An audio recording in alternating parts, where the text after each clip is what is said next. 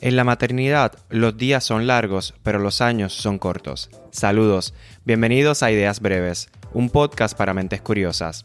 En el episodio de hoy hablamos sobre hormonas, sonogramas, compra de semen, inseminación, pruebas de embarazo, crecimiento, asuntos legales.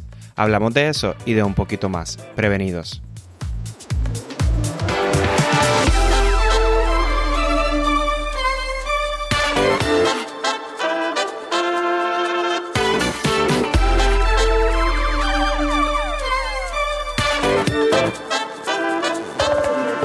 Hoy me acompaña Nelly Neval, amiga desde, yo creo que como lo del 20 2007 o algo así, hace mucho tiempo, cerca de 2006, yo no me acuerdo ni cuándo, pero acuariana como yo, vecina de trabajo, residente de Nueva York, igual que yo, puertorriqueña, mi madre queer favorita y acompañante o participante de los Halloweens más icónicos de mi vida. ¿Cómo estás, Nelly? Bien, bien, gracias. ¿Y tú? Muy bien, muy bien. Feliz de que estés aquí. Nosotros nos conocimos como el 2007, yo creo, ¿no? Ahora pensando... Pues ahora que lo dices, te iba a decir, no, Ángel, 2017, pero no, sí, es 2006 o 2007 porque yo estaba todavía en grado 12 y yo me gradué en el 2007. Por eso es que lo, literalmente por eso lo saqué. Dije, es que yo estaba como en primer año de universidad o, o como el high school. Yo me gradué en el 2006 o que tiene que ser como el año después, de seguro. Porque me acuerdo a buscarte desde la escuela. Con el uniforme, qué fuerte. Exacto. Han pasado mucho, ha pasado mucho tiempo. bueno, cuéntanos. Exacto, ha llovido. Cuéntanos, Nelly, un poquito. ¿Quién es Nelly? Bueno, hoy día te podría decir que soy mujer, soy lesbiana, soy madre y soy esposa. Hija, eh, bueno, no, madre también de, varios gatos. O sea, de, humanos y de gatos. Madre de, una, de una niña humana y de tres gatos, sí. Oye, eh, Nelly, cuéntanos, para conocerte un poquito más, ¿cuál es uno de tus sueños? Yo creo que ahora mismo el más que tengo presente, y no sé si es porque fui a Puerto Rico hace poco, pero es poder regresar a Puerto Rico, conseguir una casita, eh, tener, tú sabes, mi carro que pueda guiar a Walmart, pueda guiar a, la playa, que pueda guiar a casa de mis amigos, de mis familiares y, y poder darle esa experiencia a Siena, que es mi hija, de tener a toda esta gente que la ama cerca, de poder criarse rodeada de todas estas amistades y familiares y, gente que, pues que la ama. Te entiendo perfectamente, también estaba en Puerto Rico hace poco y a mí siempre me, ha gustado manejar, pero también me encanta vivir en Nueva York y, estar así caminando, eh, cogiendo bicicleta o el tren, etcétera. Eh, pero hay algo especial, es como tú dices, de tener esa libertad de montarte en el carro y llegar a donde tú quieras en cualquier momento. Sí, es que por ejemplo, cuando estás en Puerto Rico y estás en el tapón, extrañas el, subway de Nueva York. Entonces, cuando estás en el subway y hay demoras y vas a llegar tarde a donde sea que vayas, pues extrañas la libertad de tener tu carro. Exacto. Eh, así somos de complicados los seres humanos. Eh, oye, Nelly, ¿y qué regla te encanta romper en secreto? Dame ejemplos. Por ejemplo, ¿cuál es la tuya? Suena súper estúpido, pero lo primero que me vino a la mente es los horarios de mi, del rooftop de mi edificio. Yo como que siempre dice que es hasta las 10 de la noche, qué sé yo, y, y, hay cámaras y lo hice bien grande por todos lados y en verdad me la sopla. Es como que yo vivo aquí y quiero subir a cualquier hora, ¿entiendes? Y los otros días, y por eso es que me acordé, dije, eh, es una regla súper eh, boba, pero eh, no me importa. O sea, que, que me saquen. O sea, yo quiero estar en el rooftop y estoy en el rooftop y estoy allá feliz. Y pues la rompo un poquito en secreto porque yo no sé si, se enteran o qué, pero para mí no tiene sentido. Para mí no tiene sentido que sea hasta las 10 de la noche. Así que yo la rompo, no me importa. bueno, ahora que mencionas eso, la realidad es que yo cuando me mudé a Nueva York, yo era bien by the book, eh, esperaba que cambiara la luz, cruzaba nada más por el área de peatones. Ahora no me importa, ahora yo le corto, o sea, le hago corte de pastelillo a la gente los turistas que se salgan del medio, yo voy por ahí caminando rápido y me tiro cuando no vengan carros, porque en verdad, o sea, uno no tiene tiempo que perder aquí, o sea, tú vas por ahí a las millas y nada puede detenerte. ¿Cuántos años llevas en Nueva York? Se cumplen nueve ahora en abril. Nueve. Yo cumplí seis ahora en enero y creo que nos hemos convertido, Nelly, en esas personas que tanto criticábamos en nuestro primer año. Yo también. Que, que el primer año quizás todavía no, no se me habían pegado, pero ya después del primer año yo camino, yo no miro a nadie, yo no me sonrío con nadie, en el tren yo no hago contacto visual con nadie, porque a través de los años pues me he dado cuenta que a veces mira a alguien a los ojos y de repente quieren hablarte de cosas random o es alguien que no está muy bien tú sabes, tiene unos cuantos tornillos que le faltan y después estás ahí por 45 minutos sentado en el tren con esta persona hablándote. Sí, mejor los AirPods y a escuchar el podcast, serie, leer, lo que Los AirPods, aunque no tenga nada, aunque tenga silencio, yo mirando al piso con los AirPods puestos. Pero siempre hay pendiente, porque uno nunca sabe también quién se va a montar y te quieren llevar la mochila o... Exacto. O tú sabes, algo puede ser hasta algo peor. Qué fuerte. Es que ya nos convertimos en esas personas. Sí, así somos. Bueno, eh, eh, Nelly, hoy quiero hablar sobre maternidad queer contigo. Eh, eres de mis primeras amigas de la comunidad que se convierte en madre y, ver a Siena crecer es como que, wow, me, llena de, mucho orgullo. Y obviamente quiero hablar de este tema porque no es un tema que pienso que se habla tan frecuentemente o, que muchas personas están consciente de, las opciones que existen para nosotros eh, ser padres y madres siendo de la, de la comunidad. Y Ramón y yo eh, estábamos eh, hablando sobre si en algún momento deseamos ser padres, qué opciones tenemos. Y, era como, wow, empezamos a buscar y encontramos que que puede ser un poquito overwhelming eh, de los procesos y, claro, nuestro proceso es un poco diferente al tuyo, así que hoy me apetece mucho adentrarme un, un poquito eh, cuál fue tu proceso y aprender ¿verdad? De, de, de tu vivencia. Lo primero que quiero preguntarte es, ¿siempre soñaste con ser madre? No. La mayor parte de mi vida era un no. Después, qué sé yo, llegué como a los 20, 21 años y era como que un quizás. Eh, y te diría que como a los 30, que, que Reymari, que es mi esposa, y yo lo discutimos bien, pues era como un deal breaker, o sea, ella quería ser mamá. Yo estaba todavía 50-50, so si eso era algo importante para ella, pues yo estaba dispuesta a hacerlo. ¿Y hace cuánto eres madre? Hace un año y medio casi ya. Asume, oh, muy bien. ¿Nos puedes contar un poquito del proceso ya una vez tomaron la decisión? Ok, pues mira, vamos a ser madres. Eh, ¿Cómo empezó tu proceso de búsqueda de opciones eh, y cuán fácil se te hizo encontrar la información?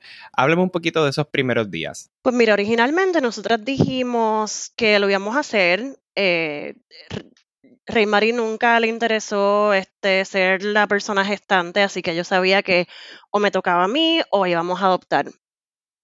Eh, yo te diría que el timeline fue como, nos propusimos cuando yo tuviera como 34 años, que sería, ahora los acabo de cumplir, entonces podíamos empezar a, buscar opciones y si yo decidía ser la persona gestante, pues entonces empezar a hacer las pruebas, las gestiones, todo eso. Cut to en el medio de la pandemia. Estábamos encerradas, eh, no había para dónde ir. Eh, ¿verdad? Eh, por, por, por, fuimos muy afortunadas de que teníamos trabajo, eh, teníamos ingresos que estaban entrando. Entonces, de repente, en vez de ahorrar para, para viajar, no, no teníamos ninguna, ninguna meta así de viaje cercano porque no se estaba viajando, no sabíamos cuándo íbamos a empezar a viajar de nuevo. Exacto, no podías ir para ningún lado. No podías ir para ningún lado. So, ahí de repente dijimos, ¿y por qué entonces si no estamos viajando, mejor vamos a empezar a ahorrar para tener un bebé? Y no me preguntes cómo, en el medio de la pandemia decidimos que ese año, como para fines de año, tal vez diciembre o empezando el año siguiente, que era el 2021, eh, pues íbamos a empezar el proceso.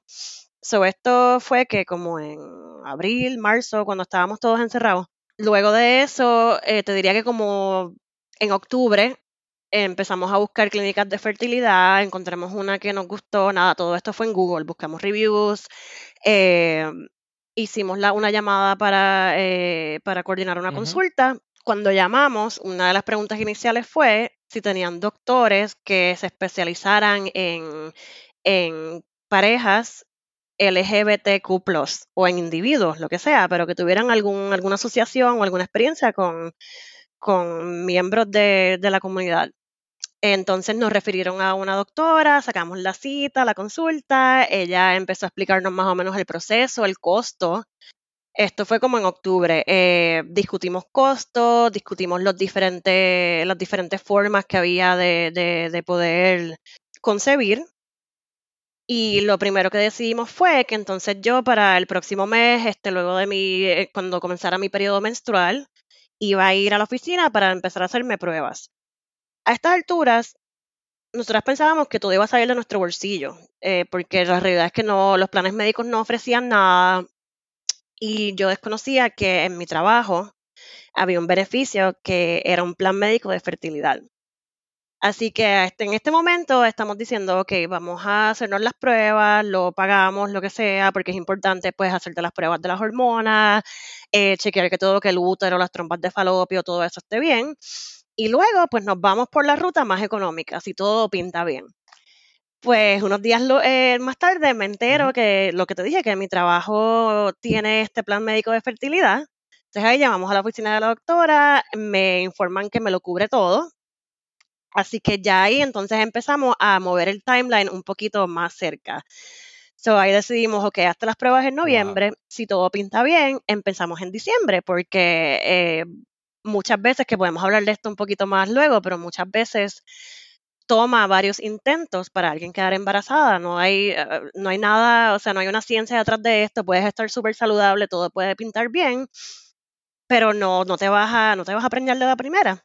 Entonces decidimos, eh, me empecé a hacer las pruebas, empiezas con pruebas de sangre que es para chequear que todas tus hormonas estén en orden, que todo pinte bien en ese departamento, y también te hacen un sonograma intravaginal que te chequea el útero y las trompas de falopio. Esto es todo como entre el primer y el tercer día del periodo menstrual. Ya después de ahí, eh, cuando estás cerca de la ovulación, vas y literalmente vas como cada dos días, te hacen las mismas pruebas de las hormonas, te hacen un, sonograma intravaginal y el sonograma, eh, entonces, el propósito cambia un poquito. Ahí es para ver que los folículos, que es lo que luego se convierte en, en óvulos, que estén, estén madurando como se debe y que hayan unos cuantos que se vean eh, promising, que, que, que, que, pueda, que tengan la posibilidad de convertirse en, óvulos que pues puedan luego eh, hopefully convertir en, un embrio, ¿verdad? Con la combinación del esperma. Y cuando, y cuando fuiste por primera vez eh, a la doctora, ¿qué opciones te dieron? Porque si no mal recuerdo, como Grecha me enseñó, eh, es inseminación, inseminación, uy Dios mío, no sé decirlo. Inseminación intrauterina. Exacto, asistida o in vitro. Eh, ¿Esas son las dos opciones que te dieron a ti o te dieron más opciones? Pues fueron las opciones que me dieron. Ella, lo que me gustó mucho es que ella era bien, bien honesta. Ella me dijo, mira, si todo se ve bien, lo menos costoso es la inseminación intrauterina. Es también menos invasiva de lo que sería un IVF, que es el in vitro fertilization. Así que vamos a ver cómo salen todas las pruebas y después de ahí podemos tomar entonces un, un course of action. Y en cuanto a lo de tu trabajo, ¿cómo fue que te diste cuenta? ¿Lo hablaste con un compañero? O, Fue, fue súper random.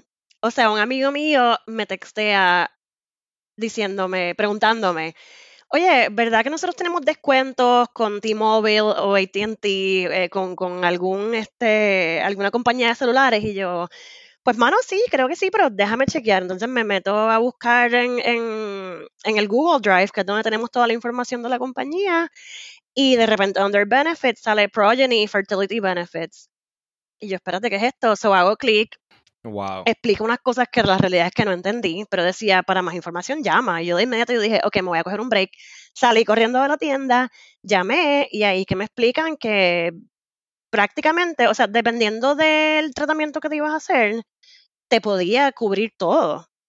Entonces me empiezan a explicar que, o, eh, sea, me podía cubrir ocho rounds de inseminaciones intrauterinas, pero también si quería cambiar uno de esos rounds por la compra de esperma, me lo podía cubrir. ¡Wow! ¡Qué bien! Sí, o sea, o sea, una cosa bien impresionante, te, eh, te cubría todo, te cubría las medicinas, los exámenes, eh, la esperma si, si decidías hacer eso y por supuesto que escogimos eso porque la esperma es súper costosa. ¿Te acuerdas más o menos en, el average del costo de, cada proceso?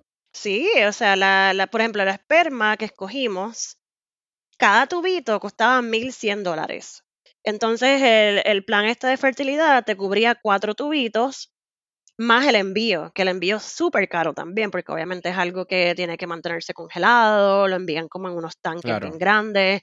O sea que entre todos los cuatro tubitos de esperma más el envío fueron como 5 mil dólares que nos ahorramos ya off, the, you know, desde, el, comienzo.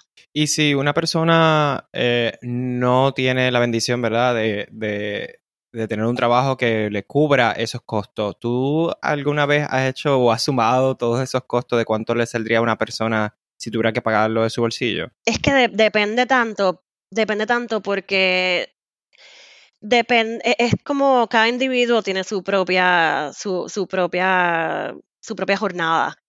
Porque puede ser que como yo tengas la fortuna de que no necesitas muchos medicamentos, o sea, no necesitas muchos rounds, pero hay personas que, por ejemplo, hacen cinco o seis rounds de inseminaciones intrauterinas, no les resulta y tienen que moverse entonces a IVF. O sea, hay gente que, por ejemplo, gente que yo sigo en redes sociales que por cada hijo han pagado 50 mil mm, dólares total. Pero, por ejemplo, si me preguntas a mí, yo creo que, qué sé yo, con la compra de esperma, eh, la inseminación, eh, los medicamentos y las pruebas, quizás todo hubiese salido como en como en 8 mil dólares. O sea, eso es si, si tienes suerte como tú, eh, lo mínimo, básicamente, digamos por redondear, serían 10 mil dólares. Exacto. Eh, entre una cosa y la otra son 10 mil, pero puede ser hasta 50 o más si pues necesitas un poquito más de, tratamiento. Entonces, eh, una vez tomaron la decisión, dijeron, ok, esto es lo que vamos a hacer, te hiciste todas las pruebas, todo salió bien, y cuéntame qué pasó. Ahí voy a, tengo que como que dar un poquito de rewind porque se me olvidó contarte el proceso de escoger el donante. Ah, bueno, claro, sí, sí. el, el, donante lo escogimos unos meses antes de empezar esto de la consulta, eh, todo, o sea, nosotros empezamos a buscar eh, cryobanks. Encontramos uno que se llama Fairfax con un promo code que nos daba 90 días de un trial de ver todos los profiles de todos los donantes. Entramos y empezamos a buscar. Es súper agobiante. O sea que la primera vez que entramos fue como que eh, rayos, espérate, tenemos que hacer una lista de las cosas que queremos. Entonces, otro día empezar from scratch y empezar a buscar con estos filtros y estas especificaciones. Así que inicialmente empezamos a buscar con fotos de adulto y de bebé. Te dan la opción, algunos tienen fotos, algunos no tienen, algunos tienen más que de bebé, algunos tienen eh, más que de adulto. Pues empezamos a buscar que tuvieran fotos de adulto obligado, o sea, queríamos verlo adulto pues empezamos a marcar algunos como favoritos. Y de repente yo empecé a encontrarle faltas por todo. Yo, ay, ese está calvo. Yo no quiero que mi, que mi bebé se quede calvo tan joven. O, ay, qué feo está vestido. O, olvídate, o sea, yo le encontraba cualquier falta a todos estos eh, hombres adultos. So, ahí decidimos, ok, vamos a quitar esto de adultez, vamos a ver nada más las fotos de bebé. Y así fue que empezamos como a narrow it down un poquito. Primero fue por foto y algo bien importante que escogimos es que fueran ID, que lo que significa es que cuando tu futuro hijo cumple los 18 años, tiene la opción de contactar a esta persona. Porque hay algunos que son non-ID, o sea que eso no puedes contactarlo, el cryobank no te va a dar ningún tipo de información acerca de ellos, ni va a hacer ningún attempt de contactarlos. Y pues para nosotras oh. era importante eso porque sentíamos que ya estábamos tomando tantas decisiones por nuestro futuro hijo que estaría cool poder darle esa opción de que ellos decidan eso cuando tengan los 18 años. Wow. So, nada, después de ahí, pues primero fue por fotos y por lo de ID, después poquito a poco entonces fuimos a los favoritos, ahí empezamos a escuchar, tú puedes leer, puedes leer ensayos que ellos escriben, puedes escuchar entrevistas, ver las pruebas genéticas, son bien importantes de asegurarse que, que no tengan la probabilidad de tener ciertas condiciones genéticas que tú también podrías tener, el historial médico de la familia, eh, que si la mamá tiene ojos marrones, que si el papá tiene ojos marrones, el zodiac sign, o sea, hay un sinnúmero de cosas. Al final nosotras pensábamos, sentíamos que éramos como mejores amigas de este individuo. Wow. ¿Y lograste contactarlo? O sea, ¿en algún momento puedes hablar con esa persona, hacerle una entrevista o algo? ¿O simplemente esto es su perfil eh, como digamos ver un Instagram con todas las fotos e información de esa persona. Es literalmente como online dating, pero estás comprando esperma que va a contribuir la mitad del ADN de tu futuro hijo. No, no big deal. Claro. So, no, no, no hay contacto directo y, y, y, no se puede hacer ese contacto hasta que tu hijo tome esa decisión cuando cumpla los 18 años. Sí, que una vez tú lo compras, él no tiene que aprobar nada, básicamente. No es como que... No, ya él hizo lo que tenía que hacer. Exacto, ya él los tiene. Eh, tú básicamente tomas la decisión junto a tu pareja, en este caso hicieron tal persona, lo compran y ya entonces pasas el proceso con, con tu doctora, ¿no? Exacto. Ok, y entonces una vez eh, te eh, haces todas las pruebas, llega el semen, ¿cómo, ¿cómo sigue el proceso? Luego de hacernos las pruebas en noviembre, entonces se decide, ok, ya con el próximo ciclo de diciembre, se repite el proceso. Vas a venir cuando caigas en menstruación, como entre el primer y el tercer día. Empiezas de nuevo con el sonograma intravaginal, eh, con las pruebas de sangre eh, para chequear las hormonas y todo eso, pero esta vez es diferente porque ya cuando estás eh, cerca de ovular, empiezas a ir como cada dos días. Empiezas a ir como cada dos días para que entonces te sigan, literal es lo mismo, es el sonograma, las pruebas de sangre. Yo creo que yo fui el día 13, el día 15, el día 17. El día 19 me acuerdo que yo me estaba haciendo obviamente pruebas de, ovulación con, con tiritas de prueba que compré como baratas en Amazon. Y ya cuando estaban, son dos líneas como las pruebas de COVID cuando las dos líneas están igual de oscuras, prácticamente, pues ahí es que ya, ya la hormona, la, hormona está bien presente y significa que vas a ovular pronto. Así que ya como el día 19 eh, pasó eso y el día 20 fui entonces para la inseminación. Ok. ¿Y es algo doloroso? ¿Toma mucho tiempo? ¿Es algo bastante sencillo? No es doloroso. Eh, en mi caso, decidimos eh, utilizar una, es una inyección que se llama Ovidrel que lo que hace es que cuando, como te conté, cuando estás en peak de la hormona esta que, que, que, secretas cuando vas a ovular, eh, te inyectas en la barriga y eso lo que hace es que, eh, no tengo palabra en español, pero it triggers your ovulation. So, después de que te inyectas, entre 24 y 36 horas vas a ovular. O sea, es un poquito más fácil para, para pues, poder saber cuándo es que va a pasar. Entonces, ellos te te sugieren que te inyectes la noche antes de, de la inseminación. La inseminación no fue dolorosa, literal, eh, fuimos era un domingo, o sea que era un día como que pensarías como que, ay, no van a haber doctores, pero ellos están abiertos todos los días hasta el día de Navidad, porque tú no puedes controlar cuándo vas a ovular. Wow, cierto. Sí, sí, que no es como que lunes a viernes, 9 a 4. Exacto, me acuerdo que yo pregunté, yo, pero si pasan un weekend, y ellos, no, nosotros abrimos todos los días, o sea, todos los holidays, siempre estamos abiertos aquí, siempre va a haber un médico. So, este, fuimos, ¿Sabes que no recuerdo si ese día me hicieron sonograma y pruebas de sangre? Entiendo que no. Eh, pero lo interesante es que mi doctora no estaba, porque en los weekends ellos se rotan. So, era una doctora que yo conocía, que yo no conocía, ella estaba también embarazada. Ella entra por ahí, empieza a hablarme de cosas random. Literal, en 10 segundos ya ya lo había hecho, yo ni me enteré. Que yo creo que me imagino que el punto de la conversación es como distraerte. Exacto. Ellos te, te utilizan un catéter y por ahí es como como, como una jeringuilla, pero sin la, sin la aguja, pues lo, lo insertan y después tú sales y ya.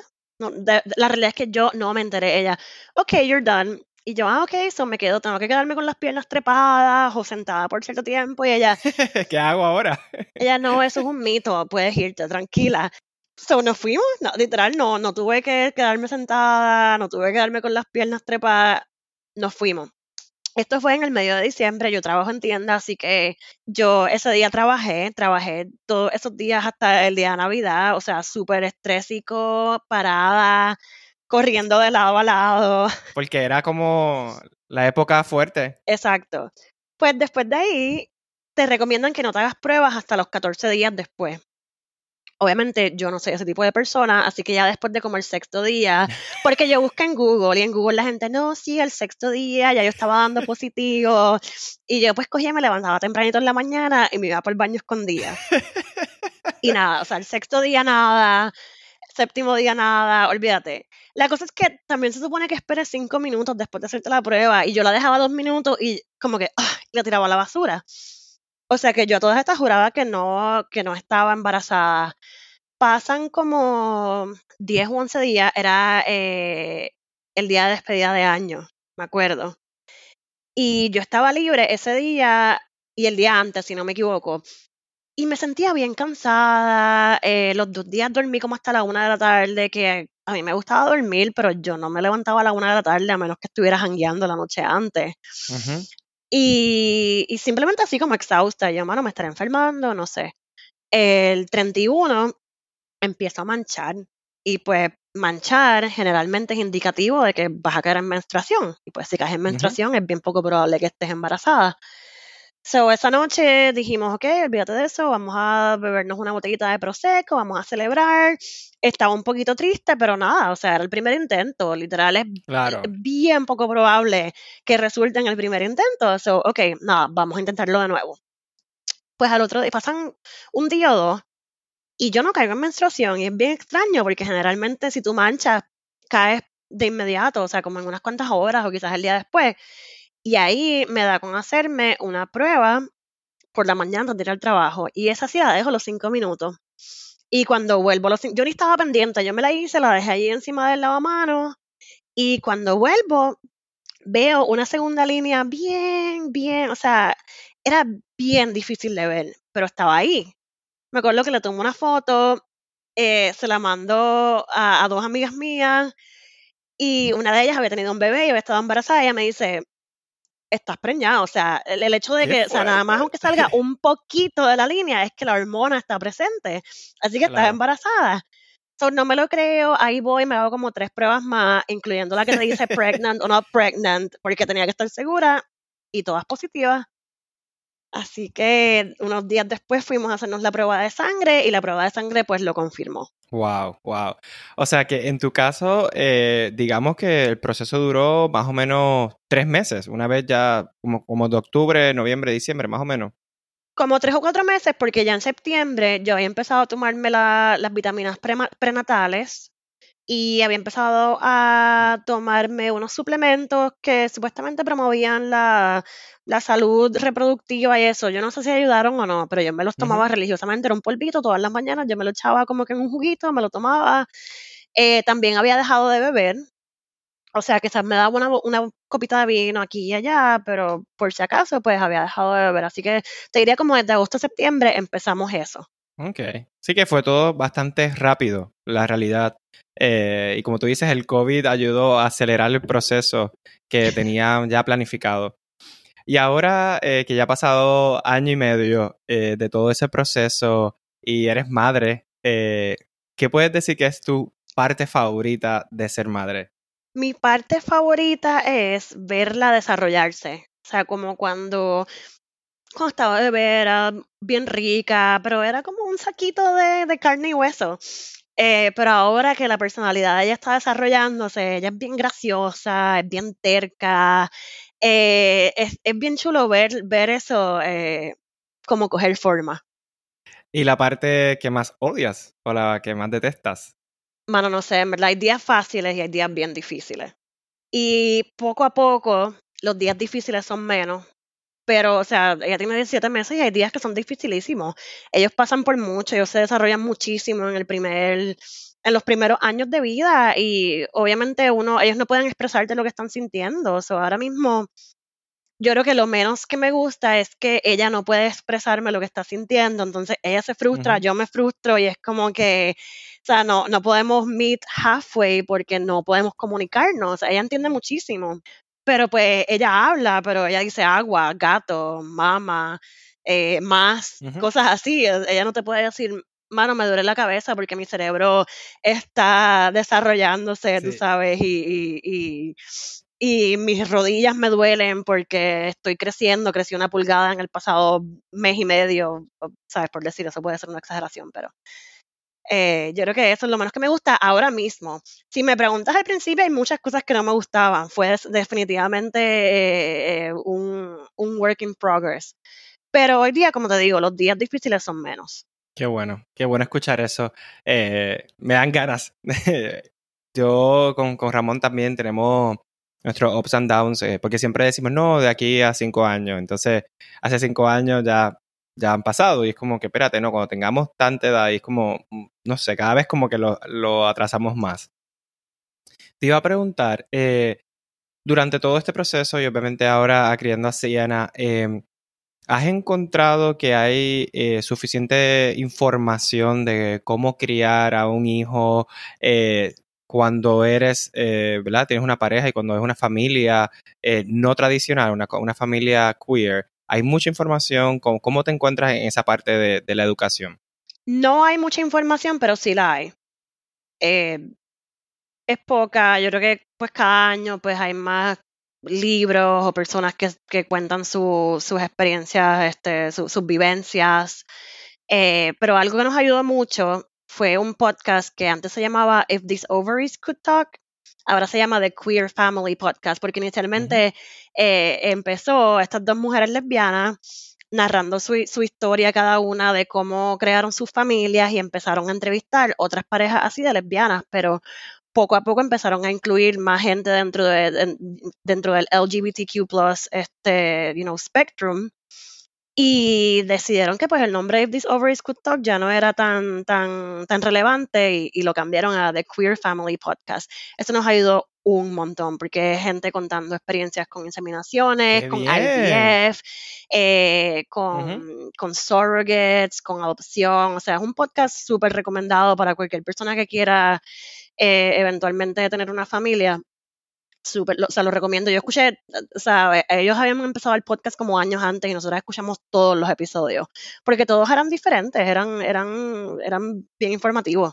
Qué bueno, qué bueno que pudiste encontrar por lo menos desde antes eh, eh, información sobre eh, de tu maternidad y de cómo tú vas a criar también a tu hija, porque es algo que yo creo que a veces pienso, eh, yo estoy bien claro cómo quiero criar a mis hijos, pero si los tengo en un futuro, pero pienso que, que también no le he buscado la información, pero por alguna extraña razón sospecho o sospechaba que no hay mucha información. O sea, que la gente no, no, los publica y por eso es que también me animo a tener este tipo de conversaciones porque volvemos. Eh, eh, este proceso solamente de, de, mis amistades cercanas lo has pasado tú y tengo un amigo que también recientemente lo acaba de pasar, pero no conocía a más nadie, entonces por eso digo, espérate, vamos a hablar con Nelly que nos cuente, porque creo que hay que darle más visibilidad a, a estos procesos. Estoy súper de acuerdo y yo creo que nosotras el hecho de que vivimos en Nueva York también nos ayudó un poco a poder a poder verlo como algo más normal y como algo tangible, o sea, eh, uh -huh. aquí pues tuve gente en el subway, tuve, nosotros trabajamos en tienda, a veces yo he ayudado clientas que me dicen, yeah, I'm buying this for my wife, y me cuentan de su vida y tienen hijos y llevan años casadas, eh, y, y, yo creo que eso en, en, Puerto Rico quizás no se ve tanto o, o tal vez no es tan obvio, no, no, no sé si estás de acuerdo conmigo en eso. Sí, sí, sí, total, total, total. Eh, vuelvo y digo, yo solamente conozco al momento, así rápido que pienso, solamente dos personas. Eh, y, creo que, sí que hace falta más. ¿Qué le diría a esas personas que están considerando y que nos están escuchando hoy eh, en tener hijos pronto? ¿Qué, qué recomendación le darías a eh, esas personas que son de parte de la comunidad y que están considerando tener hijos? Bueno, primero que todo, si, si son personas que se encuentran en una relación, eh, obviamente que se sienten, que lo discutan, es una decisión bien grande, te cambia la vida por completo. Uno, yo creo que no, uno primero dice, ah, no, yo voy a poder hacer todas estas cosas cuando tenga el bebé y, y dentro de todo sí, hay ciertas cosas que puedes seguir haciendo, pero eh, yo creo que es algo que habíamos hablado anteriormente tú y yo, que hay un proceso de duelo. Esos primeros días, esas primeras semanas, tú vas entendiendo, wow, mi vida cambió por completo, o sea, ya I can kiss my old life goodbye, esta es mi vida nueva y al principio es difícil, pero después te acostumbras, o sea, es tu nueva forma de vivir. Y si es algo que tú quieres y que tu pareja quiere, uh -huh. eh, es algo que te va a llenar de alegría y, y, eventualmente vas a entender que es como tú querías que tu vida fuera. Así que para personas que están en relaciones, sí, o sea, la comunicación es bien importante. Hay gente que, que, que buscan ayuda con psicólogos o van a algún tipo de therapy primero y, y esto no solo le aplica a, a personas del mismo sexo o personas en queer relationship, esto le puede aplicar a personas de sexos opuestos que están juntos. Si, si si es algo que entiendes que te va a ayudar, eh, puedes buscar ayuda con, con psicólogos, eh, con, con, couples therapy. Totalmente. Hay algo que mirando atrás eh, y revisitando, ¿verdad? Teniendo esta conversación hoy, que hubieses querido hacer diferente, hubiera hecho diferente. Sí. Algo, ok, quizás algún otro consejo para, para terminar eso, es que hagas lo que funciona para ti van a haber mucha gente dándote consejos que no vas a solicitar.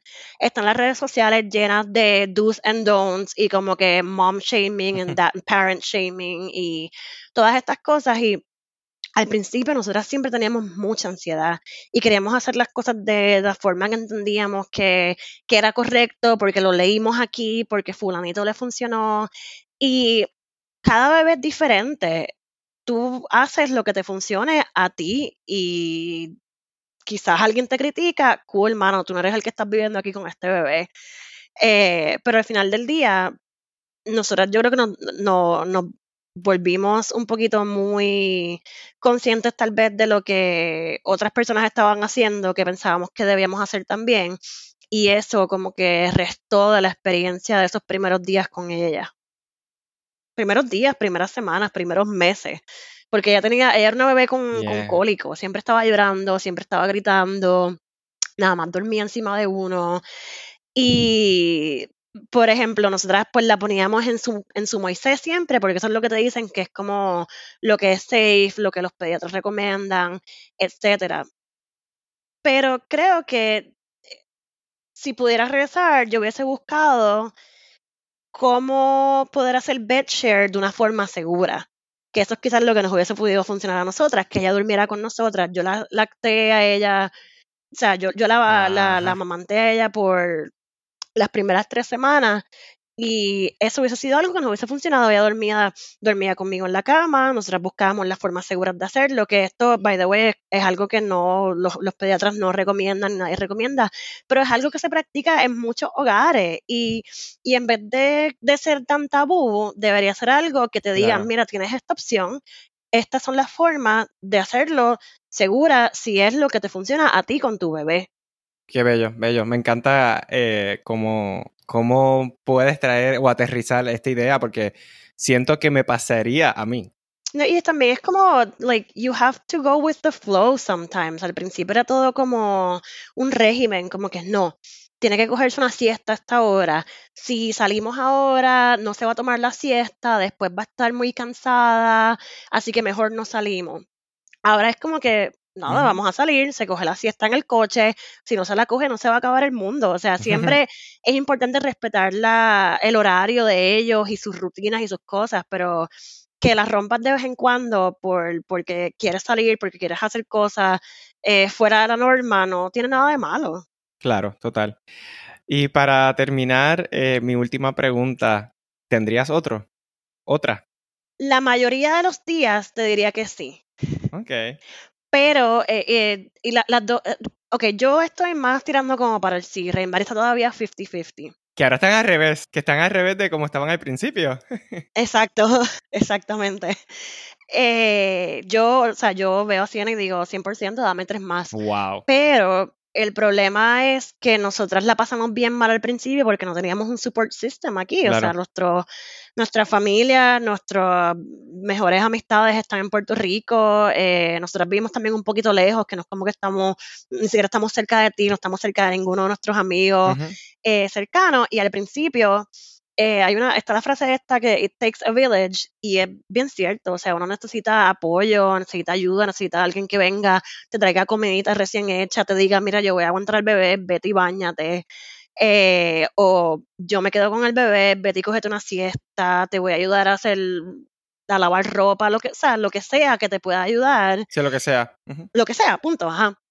Y esto es algo que no tuvimos y, y fue, o sea, fue bien cuesta arriba. Así que si tenemos un segundo, sería con la condición de que o no vivamos ya en Nueva York, en la ciudad como tal, eh, preferiblemente en Puerto Rico para que podamos tener ese grupo, ese, ese grupo de apoyo, o por lo menos vivir en un área que tengamos casa, que tengamos carro, que tengamos un patio, eh, que quizás nos haga las cosas un poquito más fáciles. Claro.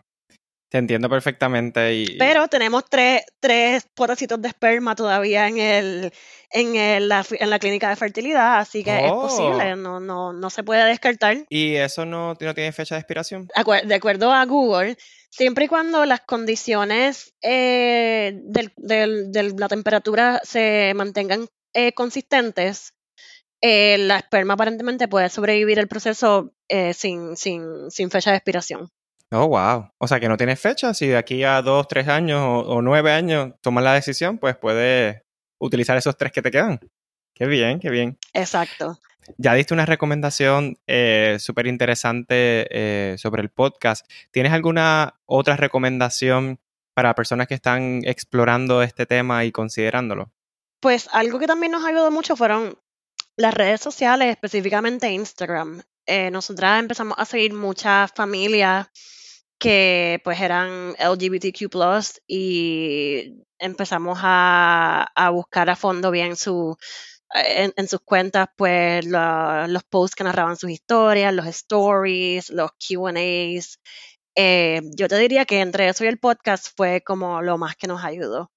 Oye, Nelly, y, mi pregunta, a, nivel legal, una vez ya estaban en este proceso eh, y tuvieron a Siena, ¿encontraron algún problema o se dieron cuenta que a nivel legal eh, hay algo que tenían que hacer para protegerse a las dos? Pues mira, sí, eh, a través de una de estas cuentas de Instagram, se llama Connecting Rainbows, nosotros nos enteramos de que a pesar de que ambas íbamos a estar en el certificado de nacimiento, eh, para parejas que no son de sexos opuestos, hay unos pasos adicionales que tienes que tomar para proteger a la persona no gestante. Por ejemplo, yo pues soy su madre biológica, así que yo tengo, eh, obviamente nadie va a cuestionar la legalidad de eso, pero Rey Mario, aunque está en el certificado de nacimiento, que wow, qué lindo, qué cool, el certificado de nacimiento es un papel, no, no le da ningún tipo de protección legal. Así que encontramos una abogada que se mm. especializa en fertility law aquí en Nueva York y unos meses antes de que Siena naciera hicimos una consulta con ella. Y ahí ella nos explica que está la opción de, que Rey la adoptara, se llama eh, Second Parent Adoption o Step Parent Adoption, pero que aquí en Nueva York acababan de, de aprobar algo que se llama un Order of Parentage, que básicamente es una, una orden que la corte otorga que la reconoce a ella como su madre eh, legal. O sea que si algún día, verdad que no, no quisiera que pase, pero pues uno nunca sabe lo que va a pasar de aquí a 5 o 10 años, nos divorciáramos y yo de repente quisiera eh, separarla de Siena, a ella, o sea, una corte es bien probable que... que te favorezca. Exacto, o sea que si, si algún día, por ejemplo, nos divorciáramos o algo pasara, eh, eh, que yo quisiera separarla a ella de la bebé, está la posibilidad de que una corte me favorezca a mí y le quite todos sus derechos sobre esta niña que ella, ella participó en crearla, ella estuvo envuelta toda su vida, o sea, ella es su mamá, y de repente una corte dice, actually, no, no, no eres la mamá.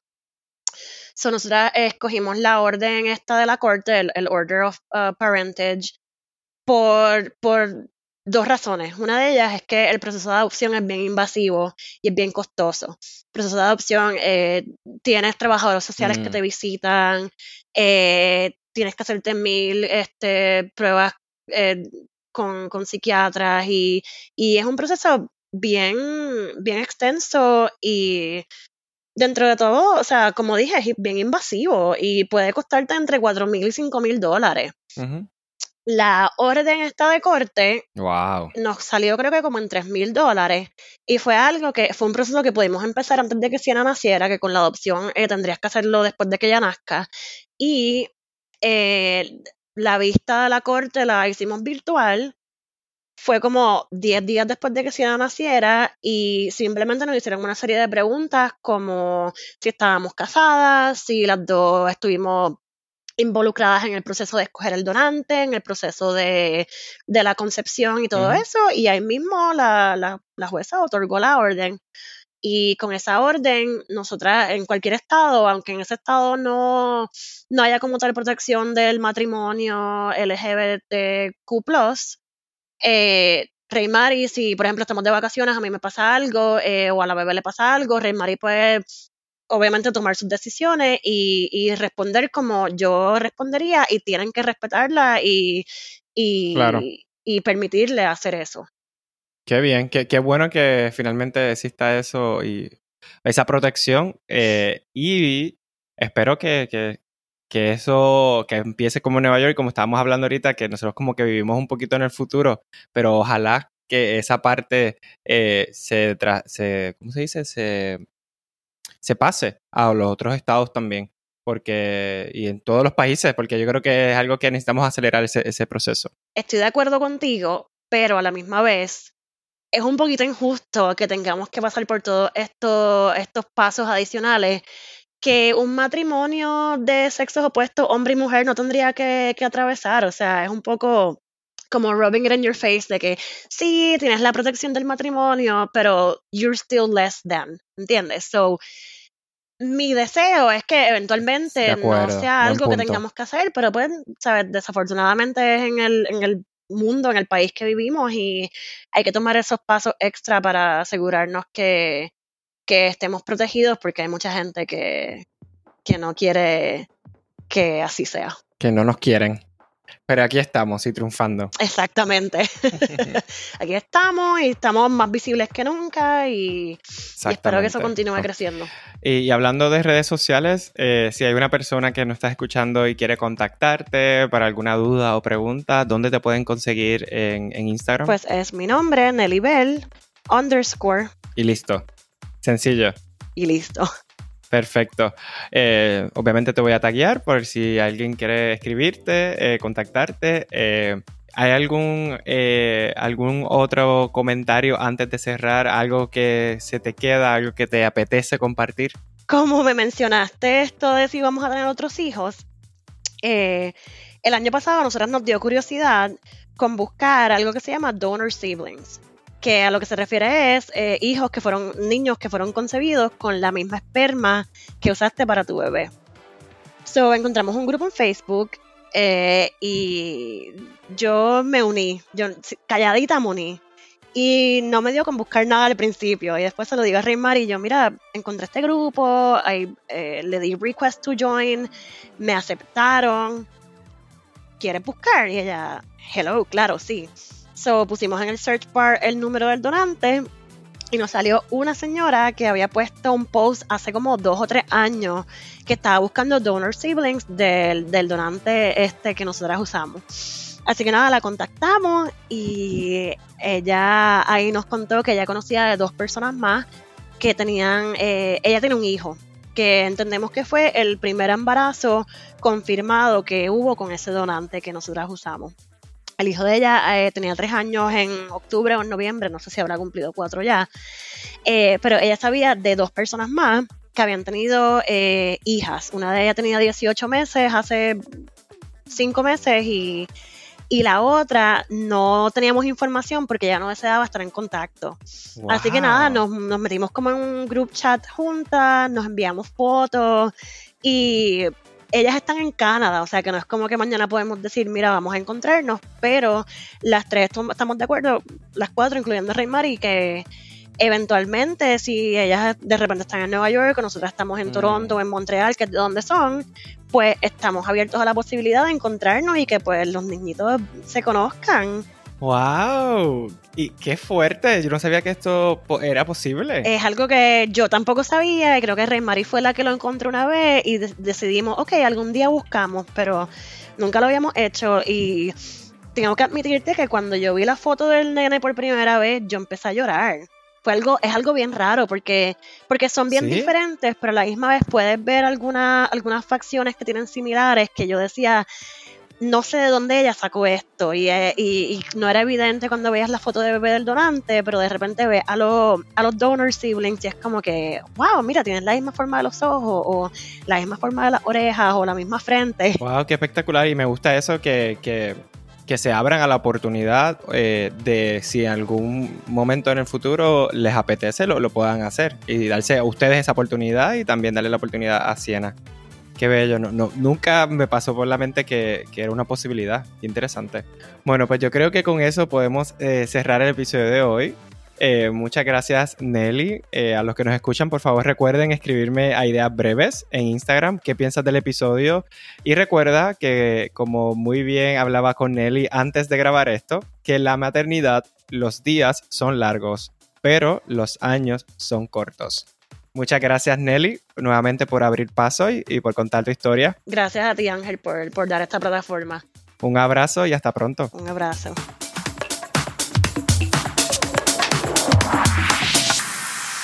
Porque si yo empiezo a preguntarte sobre más de la maternidad y de cómo te va con, con Siena, cómo te va con Rey Mari, No, olvídate, cómo- o sea, eh, no, no, no acabamos. acabamos. Me busco los snacks, me busco una cerveza, empiezo a llorar contándote todo. De hecho, hoy lloré porque tuve, el ratito que tuve con ella estuvo de pinga. En una yo empecé a llorar y la miraba y ella llorando y yo, whatever, vamos a llorar juntas.